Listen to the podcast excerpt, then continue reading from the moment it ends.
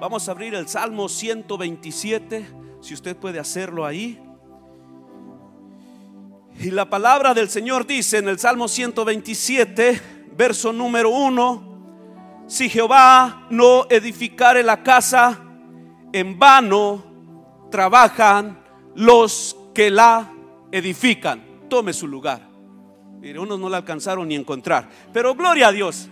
Hoy vamos a meditar en un pensamiento que esperamos con la ayuda del Espíritu Santo y el mover de Él en este lugar podamos entender esta porción tan maravillosa. Y muchos sabemos que para edificar una casa, voy a hablarle un poquito de esto para que entendamos el término del cual aquí se refiere a edificar una casa, porque en la Biblia encontramos en repetidas ocasiones este término, ¿verdad? Y hay una porción donde le hablan a Aarón y le dicen, oh casa de Aarón, confía en Dios, que Jehová es bueno, que Él nos guarda. Y empieza la Biblia y menciona en muchas porciones esto, pero hoy quiero hacer referencia a lo que la palabra de Dios nos quiere decir en el Salmo 127, verso 1. Por eso le voy a explicar rápidamente también qué significa si el Señor no edifica la casa. En el contexto, Salomón habló sobre la casa. La palabra hebrea que se usa como casa se refiere a un templo. Esa es la primera definición. En la Biblia encontramos esto también así. Pero también se puede referir a un palacio o una construcción a la cual puede ser habitada por la familia. Eso también es cierto. Pero también debemos de entender que cuando la palabra casa se refiere a esto, a la construcción que puede ser edificada por una familia, no solamente se quiere referir al edificio, se quiere referir en especial a la familia que la va a habitar. Porque en realidad una casa de, qué serviría, imagínese este edificio sin personas. Qué útil puede ser. Bendito Dios porque nos tiene en este lugar y está usando este edificio para un propósito bueno. Y para eso es que Salomón hace esta referencia. Entonces, hay dos formas de poder edificar una casa. Una es ir adelante con tus planes basándose en todo lo que usted puede hacer. Usted puede sacar el cálculo de, toda la plata que usted tiene para afincarla y puede hacer muchas cosas porque usted tiene los recursos. Y después de haberla construido, puede acercarse a Dios y pedirle, Señor, usa esta casa para un propósito. Esa puede ser una forma, pero también hay otra y para mí es, es la mejor. Hay una forma en que usted puede esperar únicamente en Dios la dirección del Padre Todopoderoso y quizás usted en alguna forma puede tener todo lo necesario, pero déjeme decirle que cuando usted no espera la guianza del Padre Eterno, algunas cosas pueden salir mal, pero aquel que ha confiado en Dios aún puede tener poco, pero Dios se lo multiplica y dice, Padre, ahora es el momento. ¿Por qué le quiero decir esto? Y, y si no quiere aplaudir, no aplauda, pero si lo va a hacer, hágalo bien. Hace tiempo cuando se compró este edificio, nuestro pastor lo dijo, me aventé dos semanas con diarrea. Sí, porque en realidad no había, por eso le digo, es bien fácil hacer planes cuando, cuando hay todo, pero cuando no hay nada, hermanos, eso es creerle a Dios, pero saber y tener la convicción de que es Dios el que lo lleva a usted a hacerlo. Eso es convicción y esa es la mejor manera de poder construir quizás una casa. Y por eso pongo este pequeño ejemplo. Porque a veces creemos en que solo sentándonos a planificar con todo y la plata, ya lo vamos a hacer. Déjeme le digo que no hay mejor manera que cuando usted es guiado por Dios y por su Espíritu Santo. Ahí hay una garantía y una seguridad de que eso se va a cumplir. Ese es el Dios que predicamos. Por eso dice, si Jehová no guardare también la ciudad, fue la parte que no leí.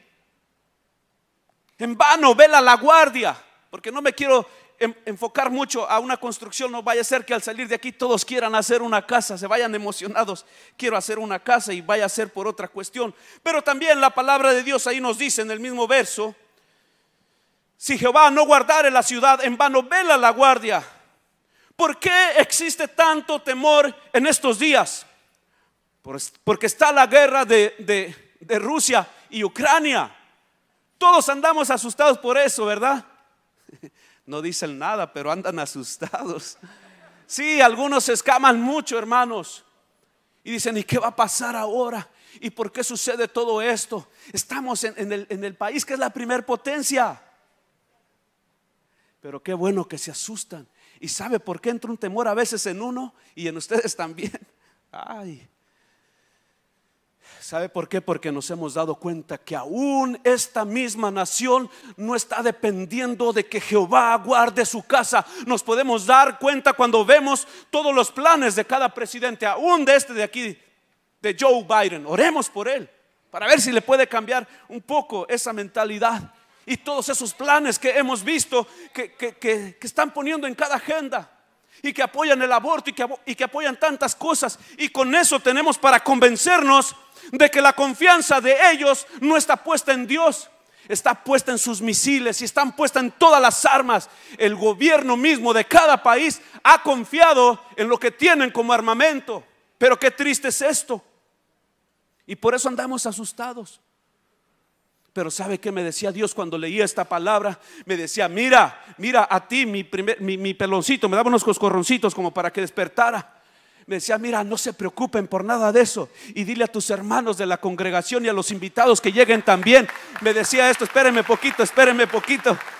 Mientras me daba mis coscorroncitos, me decía, diles que para el que está en Cristo no se deben de preocupar por esto, porque yo cuido de ustedes, yo los guardo a ustedes. No es el país ni el presidente, no son todas esas cosas que están planeando ellos en las que ustedes deben de confiar. El Señor me dice, aprendan a confiar en mí. Y recuérdales que, en la pandemia, ¿quién los guardó? Me decía el Señor. Pregúntales, quién los guardó en la pandemia? ¿Quién los guardó, hermanos? ¿Quién los guardó? ¿Quién los guardó? ¿Quién los guardó, hermanos? El Señor nos guardó y me decía, y si los guardé de esta pandemia, los he de guardar de cualquier otra cosa que se avecine. Ay, esa es la confianza que tenemos en Cristo Jesús. Y por eso nos odian a los evangélicos. Dicen, altivos son. Ay, papito, es que yo sé el Dios que tengo. Yo sé en quién he puesto mi confianza. Mi zapato puede tener un agujero ahí abajo, pero yo sigo confiando en Dios. Uy, y puedo caminar bien tranquilo en la calle probando los chicles de qué sabor son. Y no me agüito, porque yo digo, tengo un padre que cuida de mí. Y no importa, no importan las circunstancias. Eso es permitirle a Dios que Él edifique la casa, que Él cuide la ciudad. No, no, no quiere decir otra cosa aquí, amados hermanos. Amigos que han llegado por primera vez, no se asuste. El Señor algo va a hacer con su vida. El Señor algo le va a hablar. Sí, pero es que nosotros hablamos de este Dios y por eso parecemos locos porque sabemos el Padre que tenemos, como Él cuida y guarda de nosotros. Por eso le decía, hoy las naciones dependen de su armamento, menos de Dios. Y esa es la debilidad de todos ellos se pueden llenar de todo lo que quieran, pero es inútil. ¿Qué dice el verso número 2? Por eso no leí mucho la Biblia porque se la ir leyendo poco a poco. Dice, por demás, es que os levantéis de madrugada y vayáis tarde a reposar y que comáis pan de dolores, pues que su amado dará, dice, pues que a su amado dará Dios el sueño aquellos hermanos que están dependiendo de Dios. Mira, ahorita con todo lo que ha pasado, muchos queremos trabajar más pensando que así podemos estar mejor. Y con eso de la guerra no sabemos cómo se vaya a poner. Dice Dios, miren, miren, miren, miren hijitos, aun cuando ustedes duermen, yo trabajo para ustedes. Aún ustedes dormidos, yo estoy trabajando para ustedes. Por eso dice Él ahí, ahí hermanos, habla de, qué sirve que nos querramos levantar muy de madrugada y de que vayamos tarde a reposar, eso nunca ha servido de nada y tampoco les estoy invitando a que se sienten allá en la banqueta y se estén tomando un refresco, ¿verdad? Y no hagan nada. No me vaya a, malinterpretar esta, esta cuestión, porque es muy peligroso eso. Porque tampoco le estoy diciendo, vaya y meta aplicaciones allá para que le paguen, porque el gobierno tiene tantas cosas que ha inventado que a veces ha arruinado a la gente. No le estoy invitando a que no trabaje, pero el trabajar exageradamente nos puede llevar a estar dependiendo de nosotros, de nuestra propia fuerza. Y por eso Él dice, no hagan eso en el, verso número 2. Dice Ageo 1.6, sembráis mucho y recogéis poco, coméis y no saciáis, bebéis y no quedáis satisfechos, os vestís y no os calentáis, y el que trabaja a jornal recibe su jornal en saco roto. Solo de pasadita lo quería leer así. Pero volvamos otra vez. ¿A qué se refiere la palabra de Dios cuando dice, si Jehová no edificare la casa? Le hablaba un poquito, ¿verdad? Nos habla allí en el Salmo 115, cuando le dice, casa de Aarón, confía en Jehová. Él es vuestra ayuda y vuestro escudo. Se está refiriendo a la familia. No está hablando solamente de una edificación o de un edificio que se pueda construir, una casa de material. Ya vamos a terminar, hermanos. Vamos a leer el versículo número 3. ¿Qué dice el verso número 3? He aquí herencia de Jehová son los hijos, casa de estima el fruto del vientre. Cosa, perdón, cosa de estima el fruto del vientre. Está hablando de los hijos. Miren, los hijos son un don que Dios nos ha dado. Sí, los hijos son un don que Dios nos ha dado. Son la bendición y la provisión de Dios. Por eso es bien importante que usted y yo nos, aseguremos de que estamos edificando nuestros hijos en Cristo Jesús, que sea Dios el que los está edificando a ellos. En estos tiempos, le digo, por tantas cosas que suceden, a veces los queremos tener entretenidos con el celular para que no nos estén haciendo bulla porque nosotros queremos estar en la tablet también. Asegúrese de que su hijo está siendo edificado bajo la palabra y los propósitos de Dios, porque ellos son herencia de Jehová. Cuide bien lo que Dios le ha dado. Los hijos son prestados por Dios. Asegúrese de edificarlos bien, porque al final ellos serán la corona para usted. Ellos cuidarán de usted. Asegurémonos de estarlo haciendo bien. Dice también el versículo número 4, como saetas en mano del valiente, así son los hijos habidos en la juventud. Los hijos, cuando uno se preocupa por ellos y les empieza a sembrar el Evangelio de Dios, a veces un poquito más de a fuerza que voluntariamente, ellos no darán dolor a tu alma ellos no darán dolor a tu alma. Mira lo que dice el Salmo 4, 8, en paz me acostaré y asimismo dormiré porque solo tú, Jehová, me haces vivir confiado, aunque su hijo ande mal en algún momento, pero si usted le sembró la palabra de Dios, usted y yo podremos dormir tranquilamente. Porque aunque, aunque su hijo, mire, aunque el hijo ande un poco descarriadito, nosotros tenemos una confianza y una certeza que decimos, Señor, allá donde ande este perdido, Señor, allá en la cantina, allá en el baile, allá donde se ande revolcando en el pecado, Padre, ahí tú te revelarás a su vida, porque cuando Él se vea desnudo y descubra que eso del pecado no le ha dejado nada bueno, Él y ella llorarán delante del Padre, porque la palabra ya la llevan en su corazón. Ahí el muchacho se arrepentirá y mirará su vacío y le dirá, oh Padre, qué bajo he caído. Porque papá y mamá se tomaron el tiempo de educarlo bajo la palabra de Dios. Aún esa es la bendita confianza que abrazamos los que hemos creído en su palabra. Por eso usted, ay, se me fue mi hija de la calle, acuéstese y duerma bien, porque aún en ese momento Dios trabaja para usted. Mire, ay, qué lindo es esto. Ay, bendito Dios.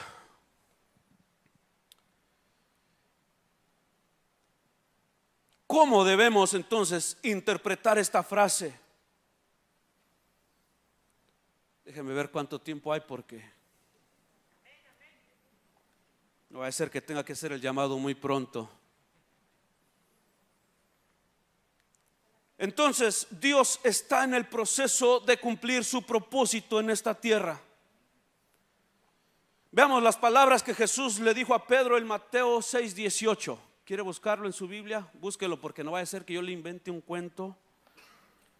Dice ahí la palabra de Dios y yo también te digo que tú eres Pedro y sobre esta roca edificaré mi iglesia y las puertas del Hades no prevalecerán contra ella. Jesús le recordó al apóstol que él edificaría su iglesia y el mismo infierno no la vencería. Esta es la promesa de Jesús no solo para Pedro, hermanos, esa es la promesa de Dios para cada uno de nosotros. Él se ha comprometido a edificar su iglesia. Mire, les quiero, les quiero hablar de esto. Viene el evento CRE. Y muchos como que queremos empezar a comernos las uñas. ¿Y qué voy a hacer? No te preocupes. Deja que Dios edifique la casa. Deja que Dios te empiece a guiar, porque el problema nuestro es cuando nosotros nos estamos preocupando demasiado y estamos pensando mucho y estamos solamente haciendo planes para traer el invitado y para eso es bueno, tampoco le estoy diciendo que no haga planes, pero escúcheme bien algo que yo le quiero decir esta tarde, vienen tiempos gloriosos también, en medio de todas las tragedias que estamos viviendo, vienen tiempos gloriosos para la iglesia de Dios. Hemos de ver su fruto, hemos de ver su amor en todo lo que aquí se va a lograr. ¿No creen todavía? Solo algunos dicen amén. Mire, Jesús se comprometió con Pedro y le, quiero hablar de esto porque a veces en estas porciones muy poco vemos estas cosas. Si Jehová no edifica la casa, en vano trabajan los edificadores. Señor, ¿y cómo le vamos a hacer? Algunos dudan de que Dios los puede usar.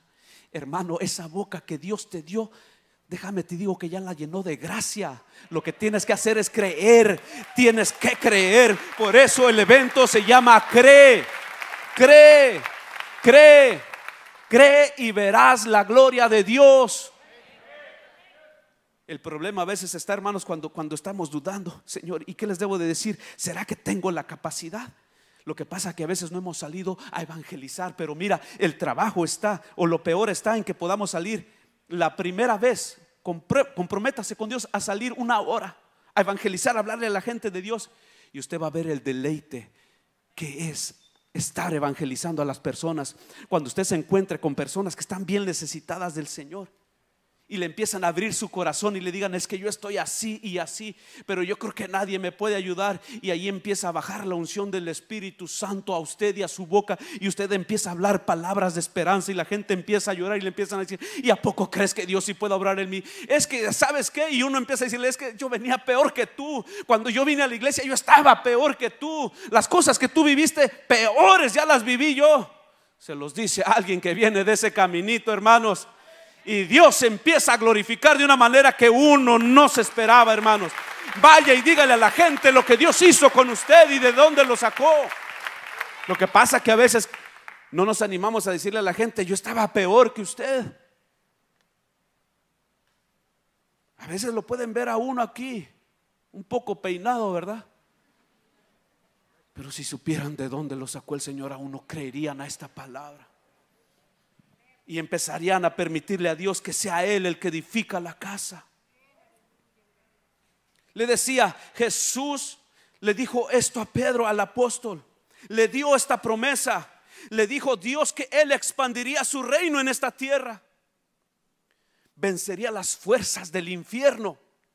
Jesús vencería las fuerzas del infierno todas las fuerzas que se pueden oponer a todo lo que estamos nosotros planeando hacer, si usted le permite a Cristo que vaya delante de usted y si usted le puede decir, Señor, tú edifica la casa, tú ve delante de mí, me dispongo a hacer eso, pero ve tú delante de mí, sé tú edificando a las personas, no habrá demonio por muy grande que se pueda oponer y verás la gloria de Dios, porque esta fue una promesa de Jesús para todos los enviados.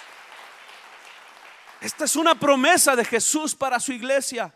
Y de esto es de lo que yo quiero hablar. Porque muchas de las veces, hermanos, Dios no está obrando en nuestra vida porque nosotros no le estamos cediendo a Él el lugar que Él se merece.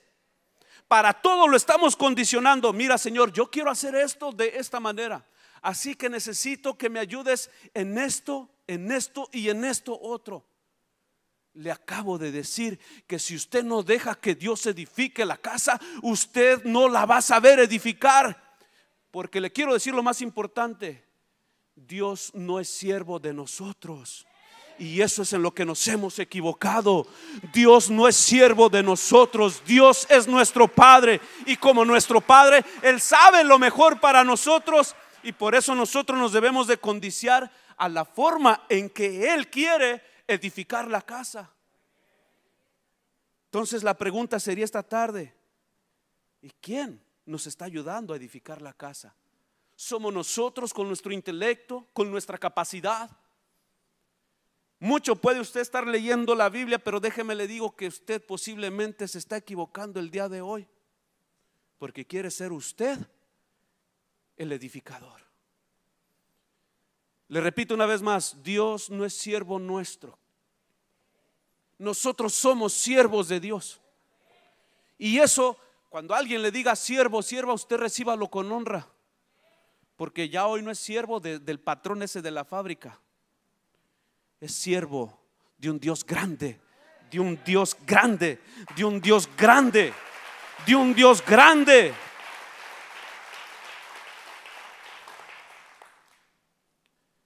Escribí aquí algo. Jesús estaba comprometiendo a hacer la obra de edificar su iglesia. Es cierto que Él, hermanos, es cierto, hermanas, también escuchen esto.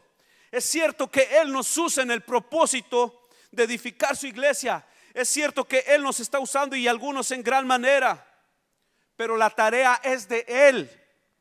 Yo quiero que el Espíritu Santo le pueda revelar esto, porque tampoco le digo, le estoy invitando a que no trabaje, pero que siempre deje que la tarea la haga Él.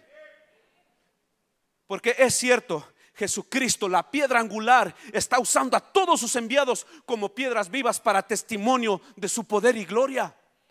Dios, la piedra angular, la piedra principal, nos usa cada uno de nosotros como piedras vivas para edificar su edificio, para edificar su iglesia. Él es, él es el encargado en esta tierra de edificar la iglesia. Fíjese nada más. Por eso nos envió su Espíritu Santo para capacitarnos a cada uno de nosotros y poder llevar a cabo su propósito. Pero le pregunto una vez más, ¿Dios está edificando la obra o es usted? Y le hablo de esto porque a mí me pegó la primera arrastrada. sí, a mí me agarró y me dijo, cálmate, mi chavo. Sí, porque a veces anda uno así como que se la sabe de todas a todas y yo creo que a usted le pasó lo mismo. Por eso ha habido personas, hermano, ha habido hermanas que me han dicho, pero mi esposo no llega. Espérate, sigue haciendo lo que tú puedes hacer, pero, pero no estoy haciendo nada. eso que estás haciendo es suficiente, congrégate, no te desesperes, empieza a diezmar, no le hace que él te diga y ya le vas a llevar esto al pastor. Dile que no es al pastor. Mire, he visto varias personas así preocupadas y han rendido su vida completamente a Dios. Y después me dicen, hermano, ya vino mi esposo. Digo, gloria a Dios. Pero eso es lo que Dios hace cuando alguien le permite a Dios edificar la casa. Cuando ustedes han querido edificarla, muchas veces lo único que han cosechado son pleitos, ¿sí o no? Asincerémonos aquí, hablando de aquí de, de camaradas, aquí entre compas. ¿Cuántas veces se han equivocado, hermanas, queriendo hacer la obra ustedes mismas? Y el tipo grosero se les ha puesto. Pero cuando le han permitido a Dios hacer la obra, aquí llega el pelón, tres pelos bien peinadito, hermanos, y se empieza a gozar en la presencia de Dios. Y no voltea a verlo porque ya está llorando en las alabanzas. Y empieza a quebrantarse aquel. Ay, hermano, pero es que este estaba como los doctores que no sienten nada en el corazón, rajan en todos lados y no les duele nada. De esos también se encarga Dios de ablandárselos. De esos también los ablanda el Señor. Como que dice a veces Dios, ay, de esos son de los que me gustan. Solo espera y deja que yo edifique. No me ayudes.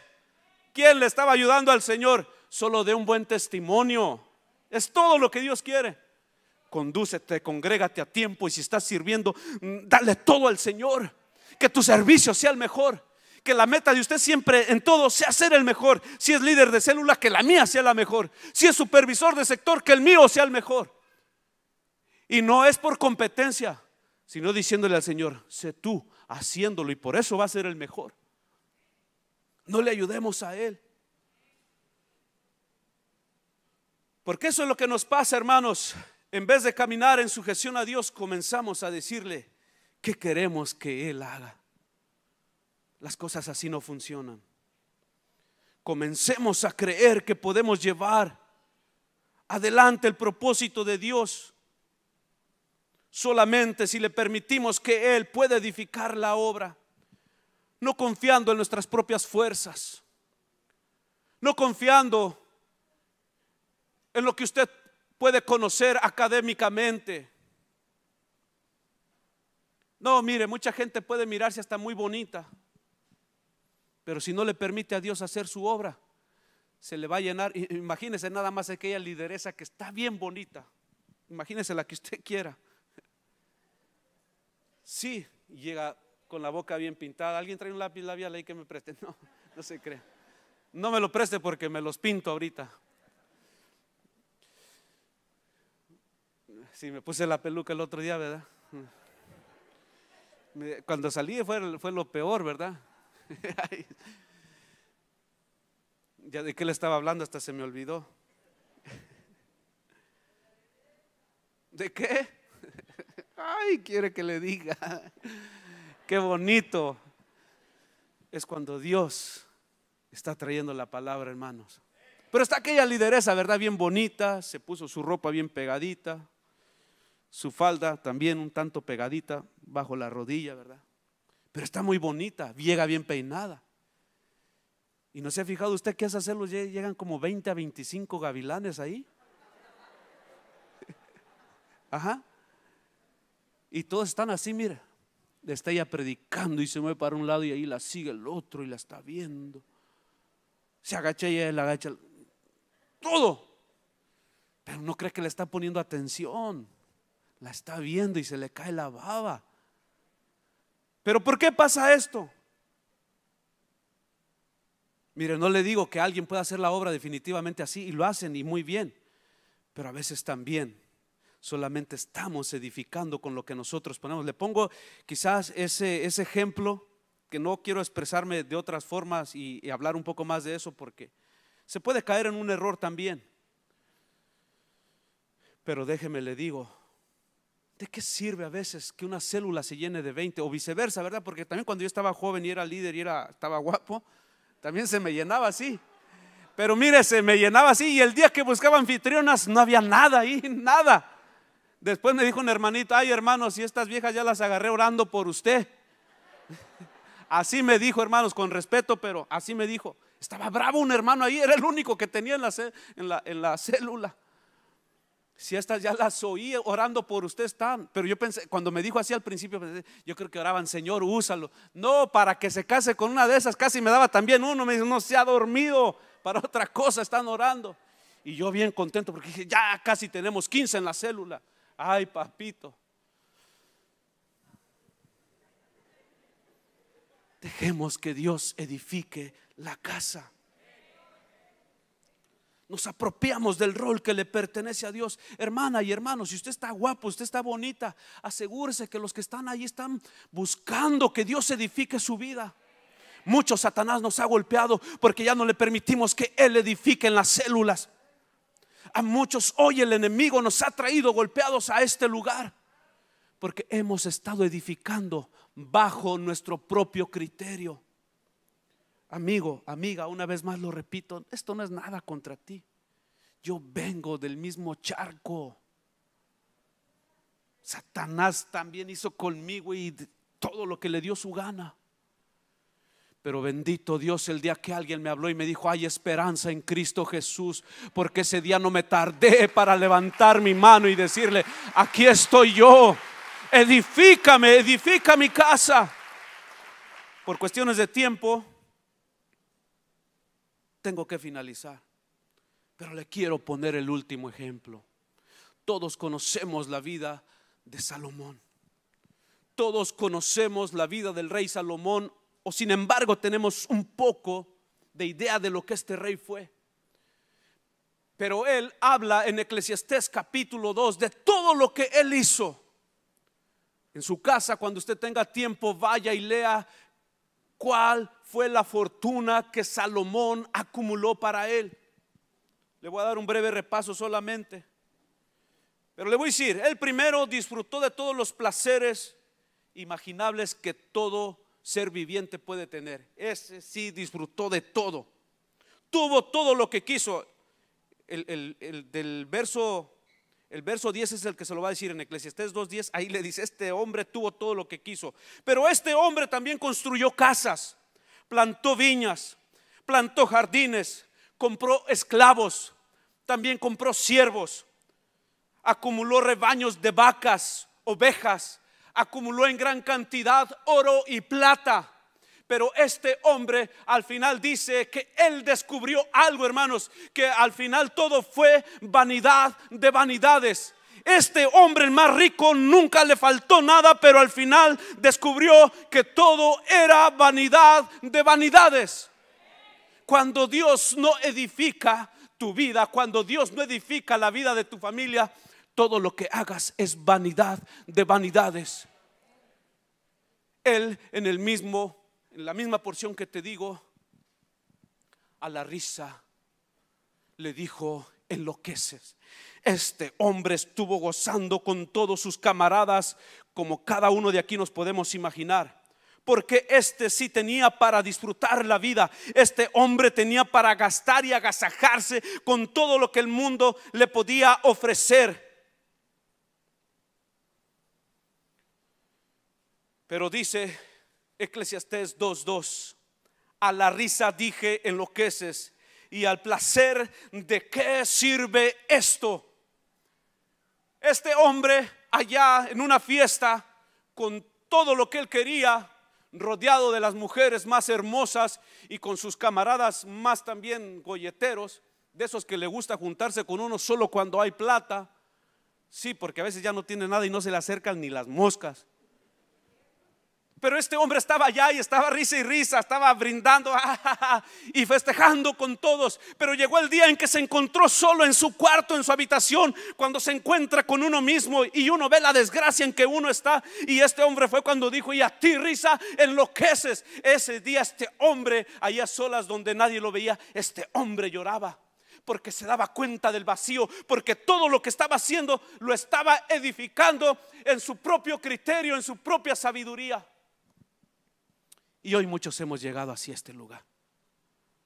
Y no importa, muy pastor puede ser alguien que esté viendo esta programación, pero hay cosas que no le han salido bien porque las está haciendo bajo su propio criterio. No le está permitiendo a Dios que Él edifique la casa. No le está permitiendo a Dios que Él edifique la iglesia. Y le digo, y muchos estamos así porque no le hemos permitido a Dios que Él edifique nuestra vida. Yo no tengo nada en contra de nadie. Yo creo que el Señor te quiere bendecir así como Él me ha bendecido. Porque cuando yo he recibido esta palabra, he visto la gloria de Dios. Y si yo la vi, yo creo que tú también la puedes ver yo creo que tú también puedes hacer un cambio en tu vida. Eh, el hecho que hoy estés aquí no es coincidencia ni es porque alguien te invitó, es porque antes ya existías en los propósitos de Dios y su Espíritu Santo te inquietó para estar en este lugar. Por eso cuando uno dice, es que es el predicador, alguien le contó, yo no me ando preocupando por la vida de nadie. Suficientes problemas tengo yo en la mía. Muchas cosas tengo que hacer para estar esperando que alguien me venga a contar los chismes de otro. Pero Dios te trajo porque te conoce y sabe tu necesidad. Sabe que no le has estado permitiendo Él edificar tu vida. Pero hoy hay esperanza en Cristo Jesús. Cierra tus ojos, cierra tus ojos. Cierra tus ojos.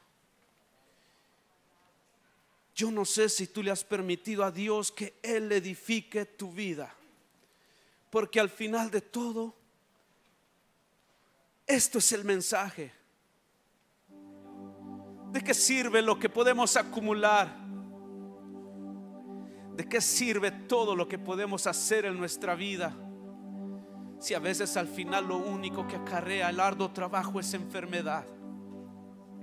Descuidamos la familia, descuidas tu salud, descuidas todo Vamos a adorar un momento, pero adórale a Dios con todo tu corazón.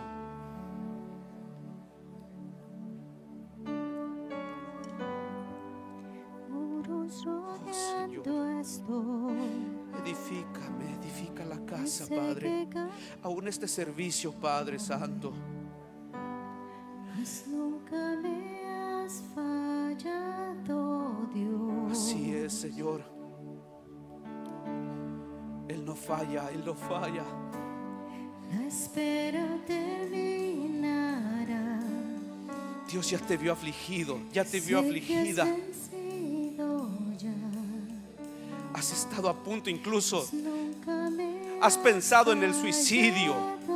Has pensado en la misma muerte. Y Dios esta tarde te dice, en mí hay esperanza, solo déjame edificar tu casa, déjame edifico tu vida, déjame ser parte de tu vida. Yo quiero hacer un cambio en ti. Muchos estamos aquí y no éramos esto que ahora somos. Es la gracia de Dios derramada. Ha sido Él edificando nuestras vidas. Porque Dios es fiel a su promesa. Dios prometió que edificaría su iglesia. La noche acabará, su palabra se cumplirá. Adórale a Él esta tarde, adórale a Él. Mi corazón te ¿Quieres ponerte de pie para alabarle y levantar tus manos? Hazlo, eres libre porque es a Él que le rindes adoración. Cristo mi Salvador. Así es. Cúbreme Cúbrenos, con tu cubre, cubre este lugar con tu amor, oh. Dios. Que cada uno podamos sentir tu presencia, Dios, en este lugar. Ministranos, Señor. Sube tu voz y cántale a Él. En ti confiaré,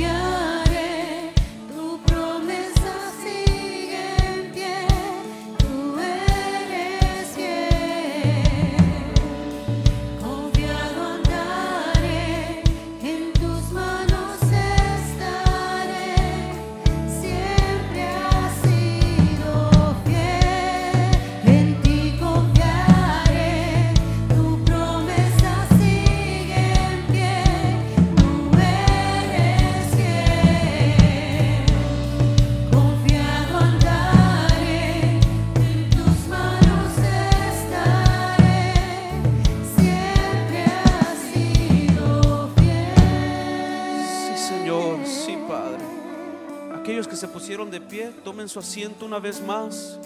Yo quiero invitar a aquellos que quieran entregar su vida a Cristo, que se pongan de pie en este momento. Alguien que quizá no ha estado edificando su vida en Jesús, que este momento te puedas poner de pie y le digas, Jesús, edifica mi vida. Alguien que quiera permitirle a Jesús que sea el edificador de su vida. Yo no me voy a tardar mucho, pero yo quiero invitar a aquellos que saben que Dios ha hablado a su vida o quizás te quiere reconciliar con Él. ¿Por qué no te pones de pie? Yo quiero orar por ti. Ven y pasa al frente. Si tú deseas, queremos orar por tu vida. Hay alguien que le quiere decir a Dios, edifica mi vida. Dios bendiga esta persona que está pasando al frente. ¿Hay alguien más? ¿Hay alguien más que quiere armarse de, de valor y decirle, Jesús, edifica mi vida? ¿Ya te equivocaste mucho? ¿Por qué no recibes el llamado de Dios? No soy yo, yo estaba en tu lugar y Él me ayudó, Él me cambió, lo digo para gloria de su nombre. ¿Hay alguien más que le quiera decir, Señor, edifica mi vida? ¿Ya te equivocaste mucho? Vamos a orar por esta vida que está al frente y le decimos, Padre y buen Dios, que estás en los cielos. Bendigo su vida, Señor. Pon tu Espíritu Santo en él. Pon la coraza de tu Espíritu y que se declare vencedor ante toda circunstancia en su vida, Señor. Guárdalo de la adversidad. Cuando la duda llegue, libértalo en tu poderoso nombre, oh Cristo Jesús. Padre, obra con poder y gloria. Aquí está otra vida, Padre, que quiere que tú edifiques en él. Oh Dios, pon tu Espíritu Santo en él. Libértalo, oh Padre, de toda opresión, oh Dios. Toma tú sus ansiedades, oh Padre Santo. Libértalo en el que es sobre todo nombre. Jesucristo, tu Hijo amado.